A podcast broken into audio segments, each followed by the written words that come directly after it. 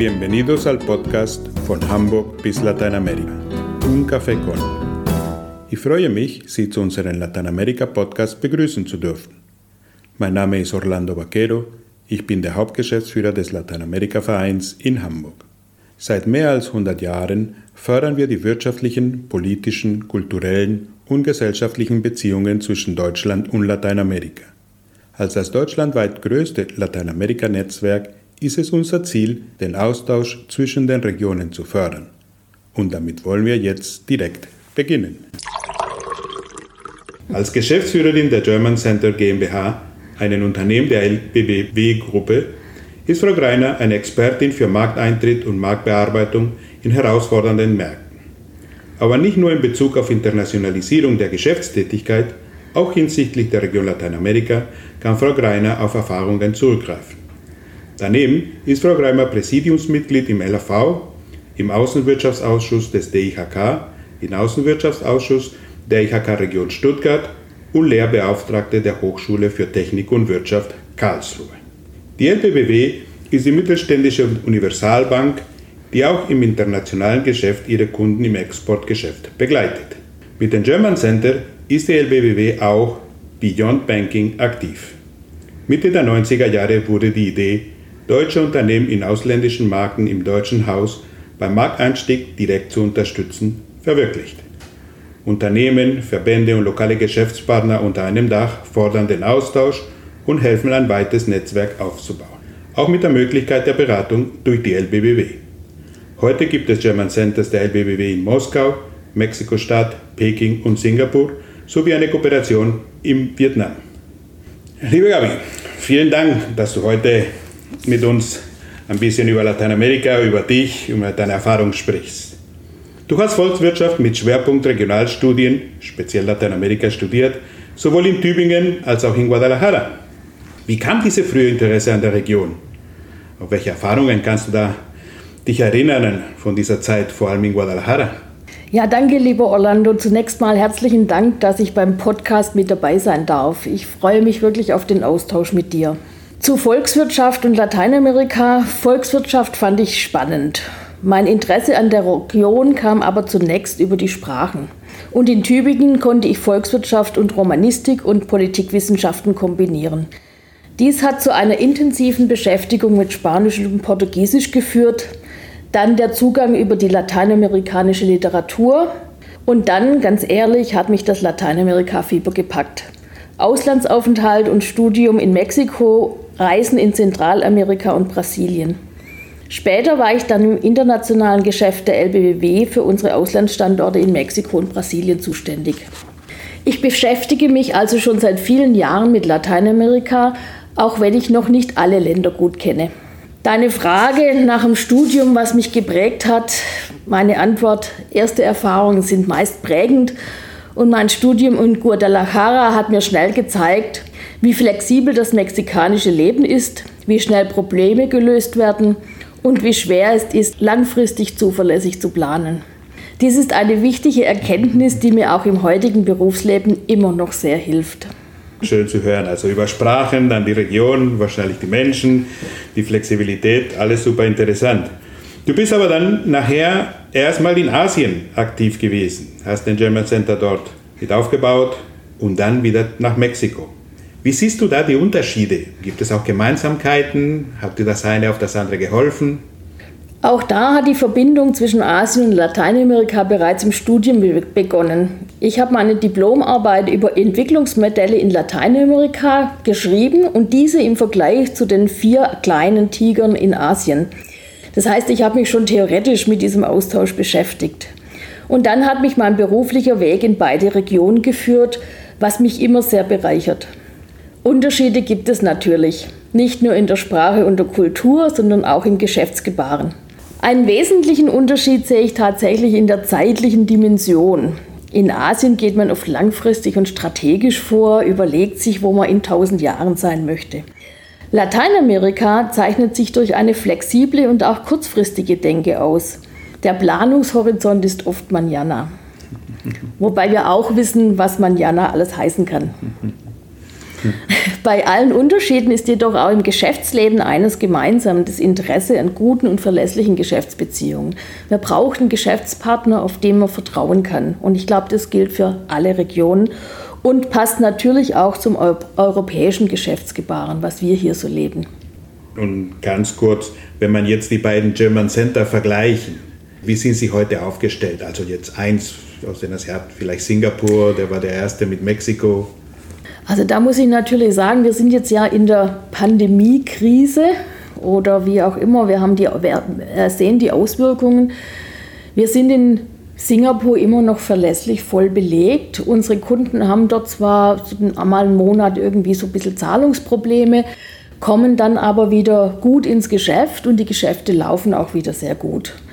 In Mexiko sind wir immer noch in einer Phase und viel länger in einer Phase, wo es für die Firmen schwierig ist, Aufträge zu bekommen, ihre Zahlungen zu erfüllen und wo auch viele Firmen dann entscheiden müssen, dass sie reduzieren, ihre Präsenz reduzieren, konsolidieren. Also da sehe ich schon deutliche Unterschiede. Das hat aber tatsächlich, denke ich mal, mit dem Wirtschaftsumfeld in den verschiedenen Regionen zu tun, weniger mit dem Geschäftsgebaren oder den kulturellen Unterschieden.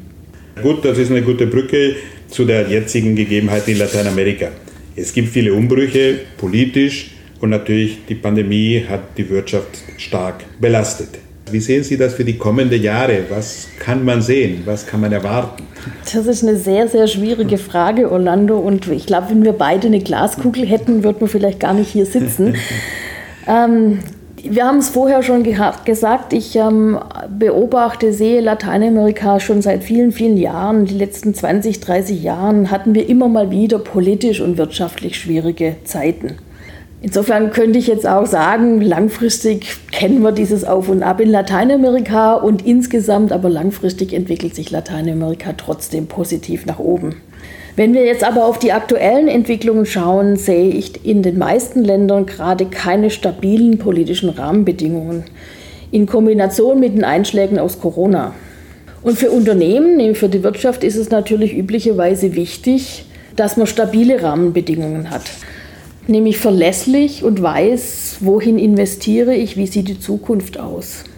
Und da habe ich im Moment aus meinen Gesprächen mit den Unternehmen eher den Eindruck, dass es für viele sehr unsicher ist, wie wird das Ganze weitergehen. Ich höre viel Zurückhaltung hinsichtlich neuen Investitionen oder auch neuen Aufbauten. Die normalen Geschäfte laufen, glaube ich, gut, aber wenn es darum geht, sich weiterzuentwickeln, spüre ich eine Zurückhaltung. Und es gibt auch einige Firmen, die ihr Lateinamerika-Geschäft gerade jetzt konsolidieren und ihre Vorortvertretungen schließen bzw. zusammenlegen. Also nur noch einen Standort in Lateinamerika statt vorher vielleicht drei oder vier. Also insgesamt spüren wir hier eher eine vorsichtige Herangehensweise der deutschen Firmen in Lateinamerika. Ein Blick in die Zukunft. Hm. Lateinamerika hat auf jeden Fall viel Potenzial und kulturell sind sie uns Europäern viel näher als Asien. Bei einem globalen Blick auf die Welt befürchte ich jedoch, dass das Wachstum in Asien wieder deutlich schneller anzieht als in Lateinamerika. Und wir müssen aufpassen, dass wir Chancen in Lateinamerika nicht aus dem Blick verlieren. Wenn wir Europäer nicht investieren, dann gibt es sicher andere, vor allem asiatische Investoren neben den USA, die in den Märkten in Lateinamerika ihre Anteile holen. Und da hoffe ich mal, dass auch wir in Deutschland und Europa den Blick nach Lateinamerika nicht abwenden. Ja, ich glaube auch und wir sehen das auch. Und gerade wenn so ein starken Wiederaufbau vonnöten ist, äh, kann man sehen, dass natürlich im Hinblick auch auf das Green Deal der Europäischen Union Deutschland eine herausragende Rolle spielen kann, in denen diese ganzen Technologien mit eingebracht werden im Land. Und ich glaube, da gibt es Möglichkeiten. Und wie wir wissen, Unternehmen scheuen das Risiko nicht, solange die Rahmenbedingungen genau. klar sind. Aber wenn das nicht ist, das ist natürlich schwierig und das ist, glaube ich, was man im Moment ein bisschen beachtet in Lateinamerika. Hoffen wir, dass es nur eine vorübergehende Erscheinung ist und sich politisch die Lage wieder stabilisiert, zumindest in den meisten der Länder. Ja, das hoffe ich auch. Aber wir gehen trotzdem tatsächlich bei uns von den Planungen aus, dass sich Asien 2022 schon wieder erholt während wir bei Lateinamerika jetzt eher in zwei- und drei Jahreshorizont denken. Trotzdem sollte man immerhin weiterhin auf Lateinamerika schauen. Ja, finden wir auch. Und ich glaube, wichtig ist, sich immer informiert zu, informiert zu halten, Und da können wir natürlich als Verein immer unterstützen. Jetzt mal ein anderes Thema. Du hattest Führungspositionen sowohl in Deutschland, eben auch in Asien und Lateinamerika. Kannst du uns einige Situationen schildern, wo unterschiedliche deutlich werden im Hinblick vor allem auf die jetzige Diskussion über Frauen in Führungspositionen? Ja, eine spannende Frage. Aber vielleicht darf ich mal mit einem ganz konkreten Beispiel auch antworten zum Thema überhaupt das unterschiedliche Geschäftsgebaren, äh, was dann auch zeigt, wie eine Führungssituation aussieht. Aus meiner Zeit, als ich Geschäftsführerin in Singapur war und kurze Zeit später dann nach Mexiko umgezogen bin. Das ist ein Ereignis, das ist mir immer noch sehr in Erinnerung. In Singapur hatte ich ein Geschäftstreffen mit einer lokalen Institution und auch als weibliche Führungskraft kein Thema, da einen Termin zu bekommen. Das Treffen sollte um 15 Uhr starten.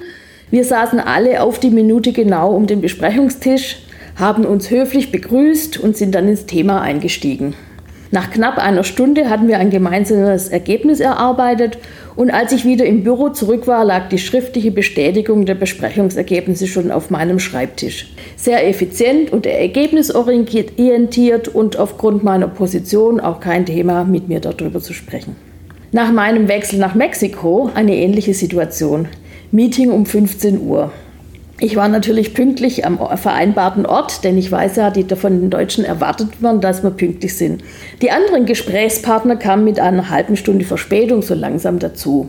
Auch da kein Thema, dass ich aufgrund der Position, also weiblich war im, oder als Frau mit in dem Kreis ähm, der Gesprächspartner war. Wir begrüßten uns besonders herzlich, sprachen immer über Familie und Freunde und was uns sonst so bewegt. Nach knapp einer Stunde diskutierten wir dann über das eigentliche Thema, kamen auch zu einem gemeinsamen Ergebnis. Zurück im Büro der erste Anruf eines Teilnehmers. Du Gabi, ich habe mir nochmals Gedanken gemacht. Wir könnten das Problem auch ganz anders lösen. Und wir haben wieder von vorne angefangen, über Vorschläge zu diskutieren. Kurz, ich hatte kein Problem mit meiner Person, jetzt auch als Frau akzeptiert zu werden, sondern die Unterschiede waren eigentlich das Thema, wie effizient und ergebnisorientiert arbeite ich. Insgesamt muss ich trotzdem sagen, die Treffen in Mexiko haben mir immer sehr viel Spaß gemacht. Ich habe sehr viel lachen müssen auch und ähm, einen guten Austausch gehabt. Wir haben viele Menschen kennengelernt und Ideen ausgetauscht. Insgesamt der Unterschied als Frau in einer Führungsposition ist sicher immer anders, ähm, als es Männer ähm, er erleben.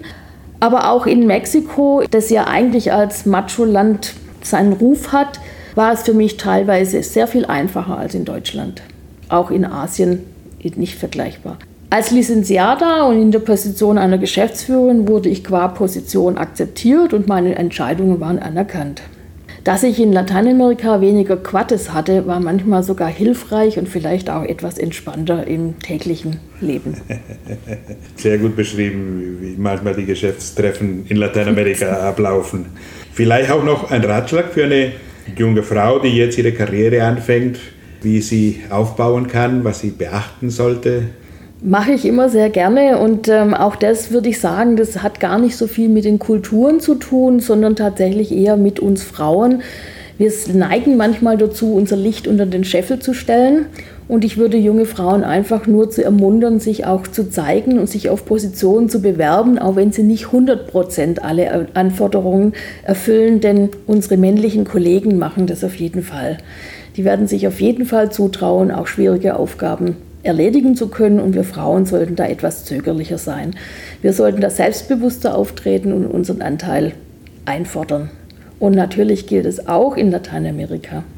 Ja, wir im, im Lateinamerika-Verein haben uns das als Aufgabe auch gesetzt, ein bisschen mehr darüber zu sprechen. Wir hatten verschiedene Veranstaltungen schon darüber, planen auch weitere, damit man sieht und voneinander lernt und eventuell den Anteil von Frauen in Führungspositionen mit der Zeit doch erhöhen kann.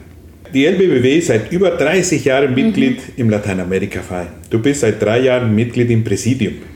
Wo siehst du die Bedeutung des LAVs für die Beziehung zu Lateinamerika? Oder was hast du selbst vom LAV mhm. mal erlebt, was dir weitergeholfen hat?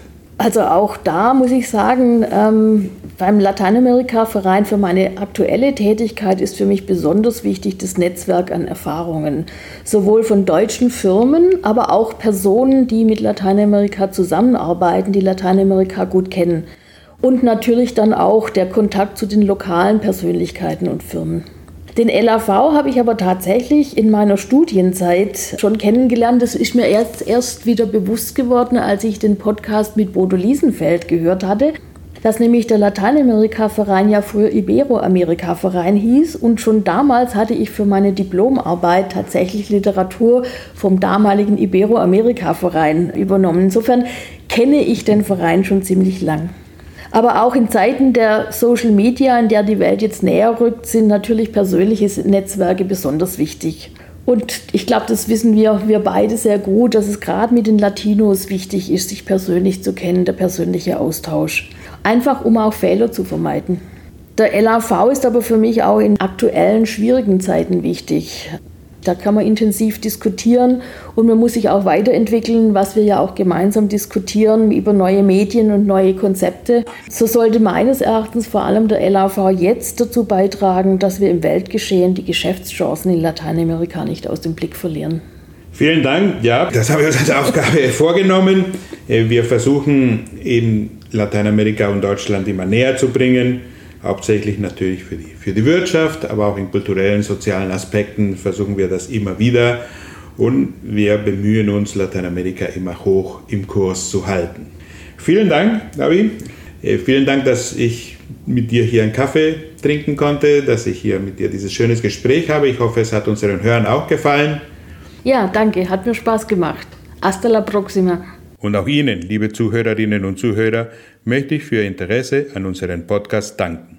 Wenn Sie mögen, erhalten Sie unseren Lateinamerika-Podcast voran regelmäßig auf die Ohren. Wir werden Ihnen in jeder Folge eine spannende, hochrangige Person aus unserem Netzwerk vorstellen und Sie so teilhaben lassen an der Diversität unseres Vereins und Ihnen damit hoffentlich spannende Einblicke in der Geschäftswelt unserer Mitglieder geben können.